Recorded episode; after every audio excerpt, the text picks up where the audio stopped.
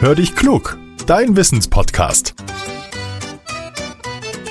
Mit Judith und Olaf. Ah, eine Sprachnachricht von Judith. Na, mal hören, was er will. Hallo, mein lieber Olaf. Ich freue mich ja immer, wenn das in unserem E-Mail-Postfach Bing macht und wir Hörerpost bekommen. Heute haben wir eine Nachricht von Anja und Maxi. Komm, wir hören mal rein. Hallo, lieber Olaf. Hallo, liebe Judith. Maxi und ich, wir waren gerade Gassi und da haben wir uns die Frage gestellt, wie funktioniert eigentlich eine Biogasanlage? Das würden wir ganz gerne von euch wissen. Hallo lieber Maxi und hallo liebe Anja. Ganz, ganz lieben Dank für eure spannende Frage. Ich glaube, das wird ganz viele Menschen interessieren, denn Biogasanlagen sehen wir immer öfter. Was genau da passiert, das schauen wir uns jetzt mal an. Zunächst, mit Biogasanlagen wird Strom gewonnen. Dafür greifen wir Menschen auf Stoffe zurück, die von Pflanzen und Tieren kommen. Kühe zum Beispiel müssen genauso wie wir mal pupsen oder kacken. Die Tiere produzieren Mist und den können wir nutzen, um Energie herzustellen. Und genau das passiert in sogenannten Biogasanlagen. Gülle, Mist und andere Stoffe kommen hier erstmal in eine sogenannte Vorgrube und werden da gesammelt. Und danach werden sie weitergeleitet in einen sogenannten Vermeter. Das ist ein runder Bau mit einer Kuppel, viele sagen auch Gärbehälter dazu. Den sieht man von weitem. Die Biomasse, die wird dort die ganze Zeit gerührt. Und zwar ohne Sauerstoff. Da kommen winzige Bakterien zum Einsatz. Bakterien, das sind kleine Lebewesen und die zersetzen diese Masse.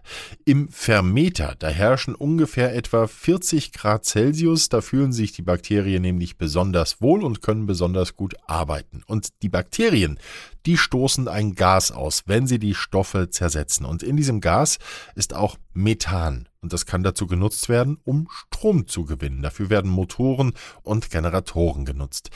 Dabei entsteht Wärme, die wir zusätzlich nehmen können, um Häuser und Wohnungen zu beheizen. Der Strom kommt ins Stromnetz. Und wenn wir dann zu Hause die Musikanlage einschalten, dann spielt sie.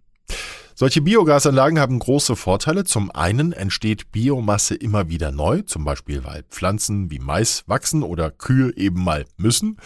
Zum anderen entsteht in der Produktion auch noch ein prima Dünger, denn es bleiben Reste übrig und das kann als Dünger genutzt werden, um Pflanzen zum Wachsen zu bringen. Dass Bakterien so hervorragende Arbeit leisten, das können wir auch selbst sehen, wenn wir in die Biotonne schauen, in die wir beispielsweise Salatreste oder Gemüseabfälle geben. Dann verändert sich der Abfall dort.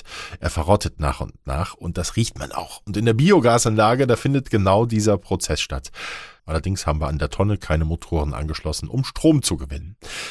Biogas für die Energiegewinnung zu nutzen, das ist klug, denn so wird weniger Kohlendioxid ausgestoßen. Und dieses Gas sorgt mit dafür, dass auf der Erde die Temperaturen steigen. Das wiederum ist für unseren Planeten, für die Tiere und die Pflanzen und auch für uns Menschen nicht gut. So, liebe Hörerinnen und Hörer, wir sind schon ganz gespannt auf weitere Fragen. Macht's wie Anja und Maxi und nehmt uns eine Sprachmemo auf, wenn ihr etwas wissen wollt. Oder schreibt uns an hallo at podcast-factory.de. Und jetzt, tada, haben wir noch eine Überraschung für euch. Nächste Woche wird nämlich gefeiert hier bei Hör dich klug. Dann haben wir schon die 100. Folge. Unsere Jubiläumsepisode, das kann ich schon mal sagen, wird ein bisschen anders sein als sonst. Ihr werdet eine ganze Menge über Judith und mich erfahren. Bis dahin, ich freue mich wahnsinnig. Euer Olaf.